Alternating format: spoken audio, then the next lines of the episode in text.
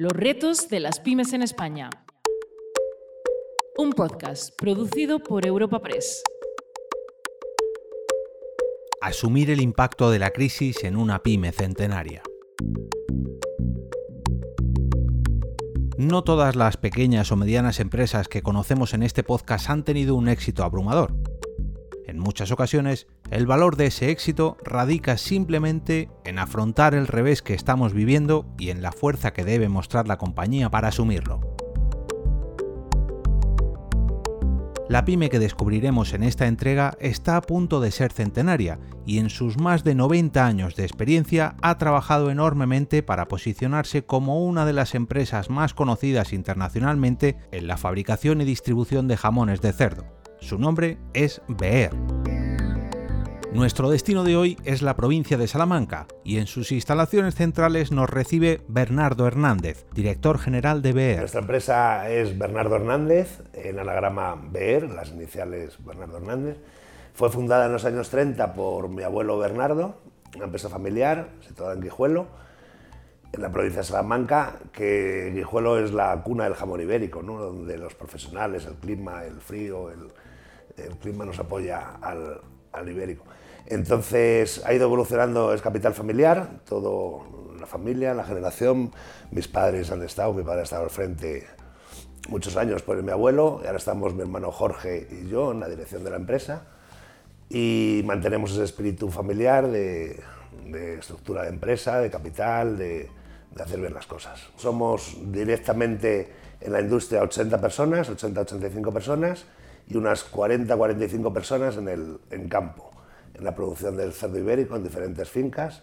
O sea, juntamos un total directos de 120-130 sin contar personal de franquicias o que también estarían muy implicados en ver, pero 130 directos. El refrán dice que del cerdo se aprovecha todo, hasta sus andares, y efectivamente es así. En esta empresa saben perfectamente cómo sacar el máximo rendimiento a este animal que tan relacionado está con nuestro país. Eh, la actividad mm, principal nuestra de siempre ha sido la, la, elaboración y comercialización de productos del cerdo ibérico, jamones, paletas, embutidos. En los últimos años las carnes frescas del cerdo ibérico han creado un mercado importante, ¿no? muy interesante, tanto a nivel nacional como internacional, que también lo estamos cuidando. ¿no? Entonces, eh, también en los años Hace 25 o 30 años ampliamos el negocio para hacer una estructura circular de producción propia de la materia prima, incorporando primeramente una finca de producción del cerdo ibérico y ahora tenemos cuatro, cuatro puntos de cría del cerdo ibérico y un 90% de la producción es propia, con el fin de controlar genética, calidad, alimentación, homogeneidad, regularidad, para ofrecer al consumidor un producto totalmente garantizado y homogéneo.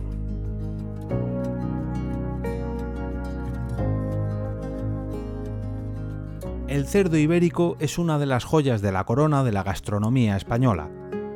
No hay más que preguntar a cualquier visitante que venga a nuestro país y pedirle que elija algunos de sus platos favoritos. Probablemente entre sus respuestas se encuentre algún derivado de esta raza porcina. Junto a Portugal, España es la única distribuidora de este manjar por todo el mundo. Por eso, la internacionalización en empresas dedicadas a la industria porcina ibérica es un factor clave en su expansión. La internacionalización es un aspecto que comenzamos hace 15 años, hemos, mm, lo, en su día lo dimos como un, bueno, posicionamos como un elemento muy importante y prioritario. ¿no? no cabe duda que la evolución de las empresas, de los mercados, la globalización que hay ya, ya está, ya la tenemos encima, ¿no? Ya no es... Y entonces el llevar los productos a mercados, hace 15 años, 15, 20 años empezamos en los mercados europeos más próximos, Alemania, Bélgica, Holanda, Italia, con buena aceptación pero con mucho esfuerzo. ¿no? Y ahora estamos en, fase de crecimiento también en, mercados asiáticos, a Japón, a Corea, eh, Tailandia, en mercados sudamericanos, centroamericanos. Entonces vemos el producto ibérico, tenemos una suerte que es un producto sin competencia en el mundo, haciéndolo bien, pero también la estructura de las empresas, que somos empresas pequeñas y medianas, la mayoría de las productoras, pues no tenemos quizá todos los medios para llegar a, a tantos distancia, tanta distancia, tantos idiomas, tanta... Eh, tenemos un equipo compuesto por 3-4 personas, se incorpora un becario de LICES en, próximos días y le estamos eh, nuestra facturación es ahora internacional un 25%, que es muy importante. El objetivo es ir a más, ir creciendo en mercados, ir conquistando países, ir conquistando eh, el mundo poquito a poco, porque dentro de 10, 15, 20 años va a ser, va a ser todo mercado mundial. Como comentaba al inicio de este episodio, Beer está a punto de convertirse en una empresa centenaria y durante todos esos años han seguido el mismo rumbo. Una pyme familiar que sigue creciendo y expandiéndose en diferentes ramas, pero que tiene claro su manera de hacerlo, realizando un buen trabajo en todas y cada una de ellas. Pues como empresa familiar, una de las aspectos más importantes que considero, consideramos una empresa es la supervivencia como estructura familiar, ¿no?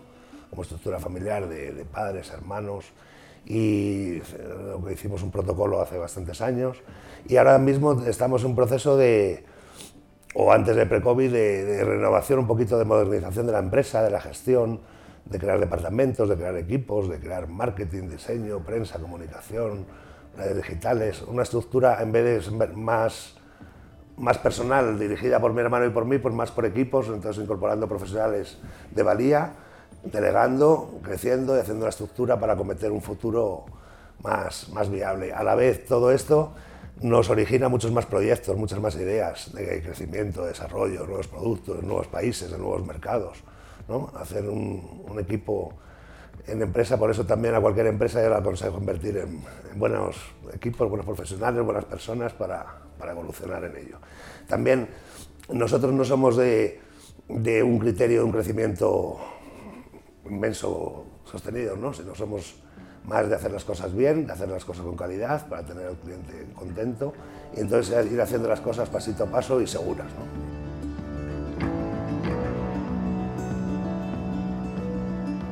Pese a que en los últimos meses la innovación ha ralentizado su velocidad, esto no ha frenado su empeño en seguir apostando por este aspecto para que sus productos cumplan todo lo que sus clientes les exigen. Las necesidades de un mercado que evoluciona en cada temporada hacen que las pymes involucradas en él deban actualizarse para no solo estar presentes, sino además hacerlo para seguir en la vanguardia del sector. Eh, la innovación también es algo que tenemos siempre presente y siempre, siempre estamos atentos a cualquier mejora, a cualquier mejora de procesos, mejora de calidad, mejora de manejo del animal, de bienestar, de sanitario, de, estamos en ello. Eh, no cabe duda que ahora es un periodo difícil para ellos, ¿no? porque evolucionar también inversiones en maquinaria, en tecnología, pues son mucha maquinaria, pero son volúmenes grandes, ¿no? que a lo mejor no llegamos a esas producciones. Pero sí estamos en esa innovación necesaria, en esa presentación de nuevos productos, ahora con el COVID también nos obliga a reestructurar nuestras líneas de, de presentaciones y hacer productos más dirigidos a alimentación, al consumidor más final, más directo, a cubrir los, las exigencias del consumidor hoy con las nuevas, con las nuevas prácticas o nuevas exigencias de, de envases sostenibles, de, bienestar animal, que tenemos garantizado también, de dar esas calidades sin, aditivos, con los menos aditivos. Entonces estamos en ello inmersos en, en este proceso. Esta innovación no es un factor que hayan adquirido en la actualidad.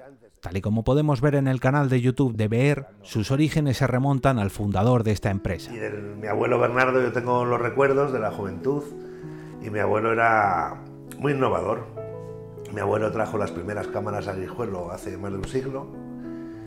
Intentó hacer matadero, no tenía carnet de conducir, pero creaba mercados. Pero mi abuelo, ahorrador, valiente.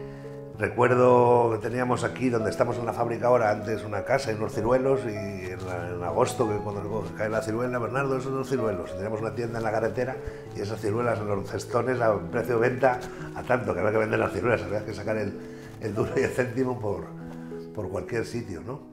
En BER muestran en multitud de ocasiones la preocupación por su entorno más cercano, tanto con sus trabajadores, con la sociedad que los rodea e incluso con los animales con los que trabajan. En plena crisis provocada por la COVID-19 han tomado decisiones en estos tres frentes y así nos lo han hecho saber. El personal, pues una de las medidas que tomamos cuando llegó el COVID fue asumir la situación y no, no hacer ERTE, o sea que hemos mantenido todos los puestos de trabajo, incluso hemos creado en el último año un 5% de puestos. Eh, hemos hecho ese esfuerzo, valora nuestra plantilla, valora a las personas, valora a, nuestro equipo ¿no? de satisfacción, de mostrarle que somos ver, que estamos fuertes, que somos buena empresa y, ya nos buscaremos la vida para, para vender los jamones, como sea, para dar trabajo al personal. ¿no? Entonces, poniendo todos los medios, o sea que el personal ahí lo tenemos cuidado. Y la responsabilidad social de la empresa, pues nos gusta desde luego colaborar con, con acciones. En cuanto salió el COVID en el mes de abril, mayo, hicimos una campaña de mil kilos de loncheados para el personal, dirigido al personal sanitario, ese personal sanitario que estaba sufriendo y, y dando a la sociedad todo de sí, ¿no? todas las horas de, su esfuerzo, de trabajo, de su riesgo. Colaboramos con Cruz Roja, con el LUME, el Hospital de Madrid, el Hospital de Salamanca, el Hospital de Valladolid. Entonces, ahora también hemos hecho una campaña con el Banco de Alimentos de Salamanca, una, una colaboración. Eh, el bienestar animal es para nosotros también muy importante, estamos en proceso de, de poderlo certificar, aunque nuestra materia prima, nuestros cerdos están de maravilla, pero hoy el mercado también pide un, un sellito. ¿no? Pero, y también eh, estamos acometiendo una, una nueva innovación que comenzamos el año pasado y son los productos cerdos ecológicos, una cría de cerdo ecológico ibérico, una finca que, hicimos una inversión importante el año pasado en 500 hectáreas en provincia de Salamanca. Eh, estamos en proceso de, de, la conversión que se llama, de convertirla en tierras ecológicas, con la idea de entonces afrontar un futuro actualizado y de calidad. Asumiendo esa negación a abrir un expediente de regulación temporal de empleo, era inevitable llevar a cabo un estricto control de las medidas implantadas para frenar la pandemia en sus instalaciones. De esta forma, todos los puestos de trabajo estaban asegurados para que la productividad de esta pyme no se viera afectada en lo más mínimo. En cuanto llegó el COVID, valoramos, valoramos nos pusimos en un escenario difícil, ¿no? de que podía ser duradero, no sabía lo que iba a durar, ¿no? No queríamos acertar, pero por desgracia ha sido duradero más de la cuenta. ¿no? Entonces, desde el principio tomamos medidas de, diversificar horarios de entrada de personal, horarios de salida, separación de las personas, las mascarillas, el descanso de la jornada de trabajo también hacerlo por turnos. Entonces, mm, durante este casi año no hemos tenido ningún contagio directo en fábrica, ¿no? En fábrica, aquí, sí ha venido alguna persona, ha sido positiva, algún confinamiento, pero estamos satisfechos de las medidas que estamos implantadas, del plan COVID, de la rigurosidad que lo hacemos, la toma de temperatura a las personas diaria, a todo el personal, a cualquier síntoma la persona se retira. Teletrabajo, un poquito también dentro de poco que permite la empresa, ¿no? pero también en momentos más, más puntuales, pues también la administración hemos hecho teletrabajo y, ser muy rigurosos y concienciado al personal para, para seguir así. A lo largo de este podcast hemos conocido muchas empresas que se han visto beneficiadas por las necesidades que han sido motivadas por los cambios en estos últimos años. En ocasiones, gracias a su pertenencia a un sector imprescindible para el momento en el que vivimos. En ocasiones, por la preparación o el buen acierto de las decisiones tomadas en los momentos más importantes para estas pymes. Por el contrario, también tenemos casos que se han visto muy perjudicados por este impacto económico debido a las restricciones de movimiento que afectan a sectores tan importantes como el turismo o la hostelería. A nivel de mercado nos ha afectado mucho, muchísimo, a nivel del producto de calidad, del producto de cerdo ibérico, eh, en primer lugar, por los 84 millones de turistas que venían a España y que algunos de ellos comerían su jamoncito ibérico, su paleta y su embutido, seguramente, y ahora no los tenemos. Ojalá venga una recuperación pronta para irlos recuperando. Entonces, esa capacidad de consumo se ha mermado. Y luego, principalmente, la hostelería. La hostelería, nosotros, nuestros productos, nuestro mercado en España nacional es más, está ubicado en el sector hostelería, alimentación tradicional pero hostelería mucho, ¿no? Las bodas, las celebraciones, los banquetes, las ferias, la feria de Sevilla, las ferias de locales de Málaga, Andalucía, de cualquier sitio. Las bodas también se notan mucho, las celebraciones. Entonces esos restaurantes cerrados mm, nos dan ganas de, apoyar a toda la hostelería y apuntarnos también a sus manifestaciones, ¿no? porque, porque ha sido una... Las navidades quizá han sido más positivas de lo pensado, ¿no? En cuanto al regalo de empresa, las empresas han, se han visto solidarias con su personal, con sus regalos, sus trabajadores los han mantenido en ese sentido. Y esperando una pronta recuperación para la caída de ventas también ha sido importante, ¿no? Pues podemos estar hablando de un 20% en, en, general, ¿no? Y esperamos una pronta recuperación para, para cometer esa, ese segundo impulso. Por suerte para todos, tal y como comenta nuestro invitado de hoy, esperamos una pronta recuperación para acometer un nuevo impulso, tanto para ver como para esas pymes que diariamente se enfrentan a los retos provocados por el impacto de la COVID-19. Hoy hemos conocido un ejemplo más de estas empresas que gracias a su experiencia, a su preparación y sobre todo a su esfuerzo, nos enseñan cómo encarar el futuro con una nueva mirada.